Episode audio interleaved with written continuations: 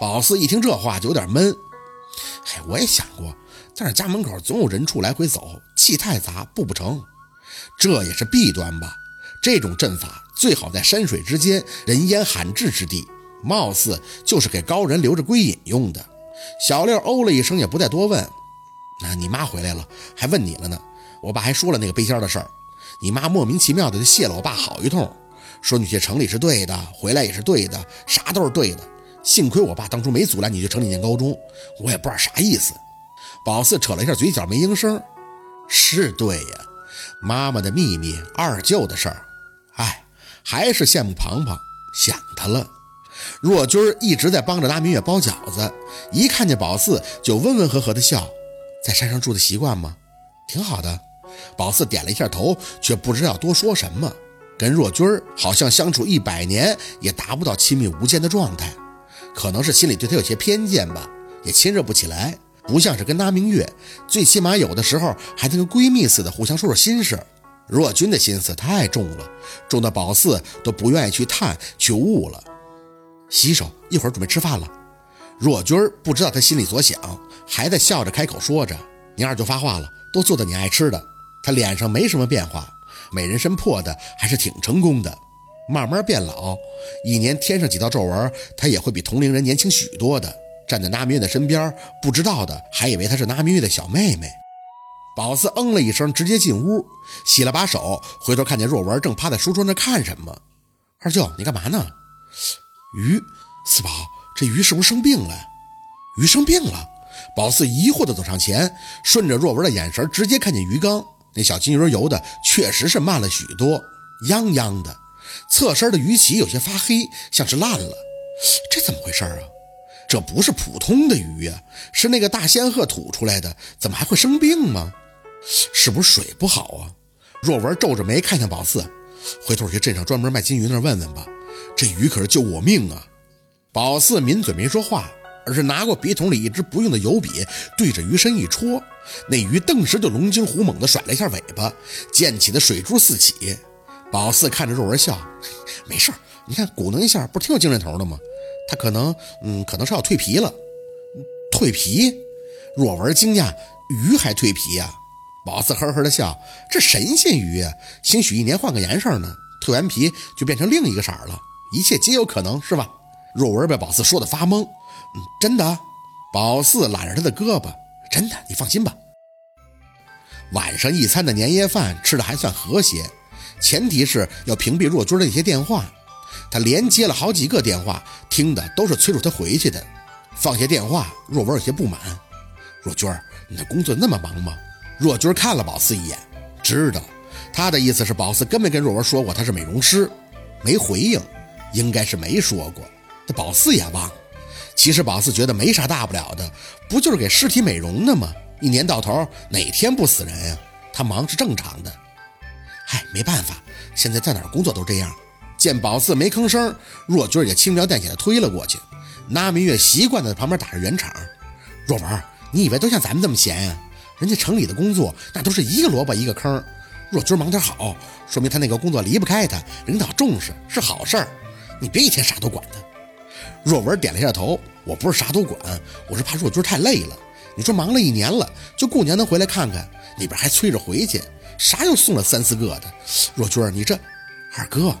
若君儿讪笑着打断若文的话，看了宝四一眼以后，端起酒杯看着他：“妹子，谢谢你，敬你一杯。”来，若文心里不舒服，可是看着若君少有的笑脸，还是端起了酒杯，仰头，一杯白酒下肚，直接干了。那明月在旁边笑着拍手：“嗨，对喽，咱们过年就乐乐呵呵的，好些年都没这么高兴了。”若君，嫂子也跟你喝。来，这种情况下，一般没宝四跟小六什么事儿。宝四借了若文的电话，去了姥姥那屋，开始给庞庞打电话。他听到宝四声音特别的激动，没等说几句，他爸就把电话抢过去了。宝四儿啊，俺怎么不念了呢？这扯不扯？你说，俺学习多好啊，要考大学呀！亲切的海蛎子味儿似乎隔着千山万水迎面而来。宝四轻轻的笑，心里暖暖的。拜了年，庞庞又在那边把电话抢了过去。宝四在老家好吗？要不你回来吧，我一个人可没意思了。现在回不去，我这正走入正轨呢。咱们每个人都有自己的路要走，是吧？这是我选择的，我也想好好的走啊。他在那边叹气，蔫蔫的样子。宝四，其实我老想你了，我有些话想跟你说。啥话呀？嗯，就是，哎呀，爸，你跟我妈别老偷听，人唠嗑呢。宝四哈哈的笑着，听见庞庞那边传来下楼梯的声音，半晌才神神秘秘的开口：“我就是，宝四，我好像喜欢上一个人了。谁呀？”宝四挑了挑眉：“哦，我知道了，是韩林吧？”哎呀，不是他，我知道韩林对你有意思，我能那么狗血对他有意思吗？是别人。哟呵，宝四来了兴致。谁呀？我认识吗？嗯，应该认识吧。哎，算了，我不说了。这给宝四急的，各种的逼问他。结果这家伙忽然就变卦了，东拉西扯了一堆没用的，就把电话挂了。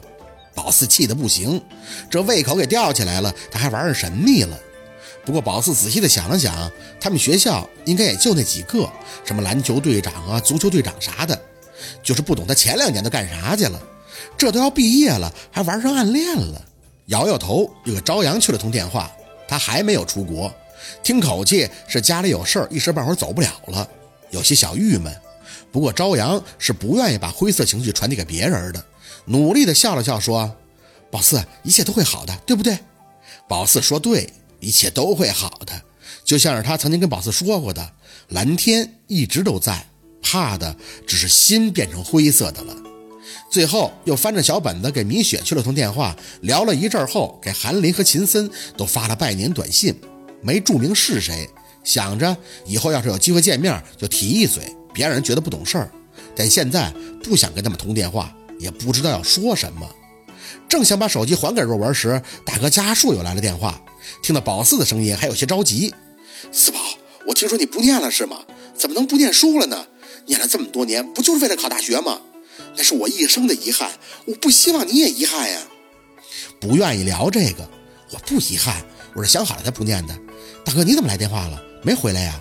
家树叹了口气，哎，没回去，我这不是，哎，反正是借你的光。我现在工作可忙了，过年我是自愿加班的。既然有机会了，我也好好干呀。大哥也不能给你丢饭呀。等过完年，我看看假期再回去也不迟啊。宝四笑笑，别太辛苦了啊。不辛苦的，那个陆总对我很照顾。别说我一个残疾人了，整个办公室随便一个人的学历都是本科，我就一高中毕业的，身体这还……哎，反正我能，反正我知道我能做的就是好好的干。四宝，这情分哥欠你一辈子。宝四垂下眼，别这么说，你多认真呀！有你这样的员工，人家偷着乐呢。话可不是这么说的，每个人都很认真。我知道人家是给我机会不容易，我现在也拼命的学呢。还在夜大报了班，想拿下一个学历。啊，对了，陆总还在项目上给我安排了一间单人宿舍，什么都有，还可以洗澡呢。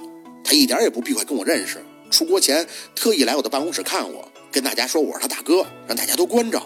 现在同志们都巴结我，我有不懂的都抢着来告诉我，谁也不敢说我什么。我知道这都是沾你的光啊。嗯，哎，四宝，你再听我说嘛。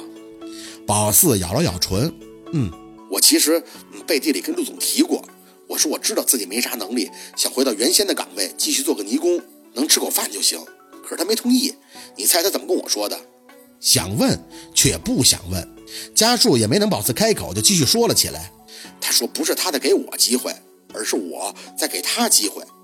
我没懂，但我想应该跟你有关。四宝，你跟陆总是不是？我俩没关系。嗓子有些哑了。一点关系都没有了，大哥。既然你很珍惜这份工作，那就好好做，别的不用多想。陆总出国之前来给我们开了个会，整个人啊瘦了一大圈我观察了一下，他那个烟呢，光开会就抽了一盒，特别吓人。虽然跟我们开会的状态还跟以前差不多，但谁都能看出他心里有事儿。四宝，哥知道你长大了，不是啥事儿都愿意说，可我挺佩服他的。现在还上学呢，工作这么出色，以后肯定了不得，对不对？宝四想说，人家那是起步高，当然就走得高了，只是没心情去说，压得慌。家树在那边看宝四半天不应话，就说算了，他不多说了，让宝四把电话给若文，他好拜年。宝四嗯着，闷闷的进屋，把手机递给了若文，转身一个人去院里待了一会儿。抽吧，他把自己抽死了才高兴呢。好。今天的故事就到这里了，感谢您的收听。喜欢听白好故事更加精彩，我们明天见。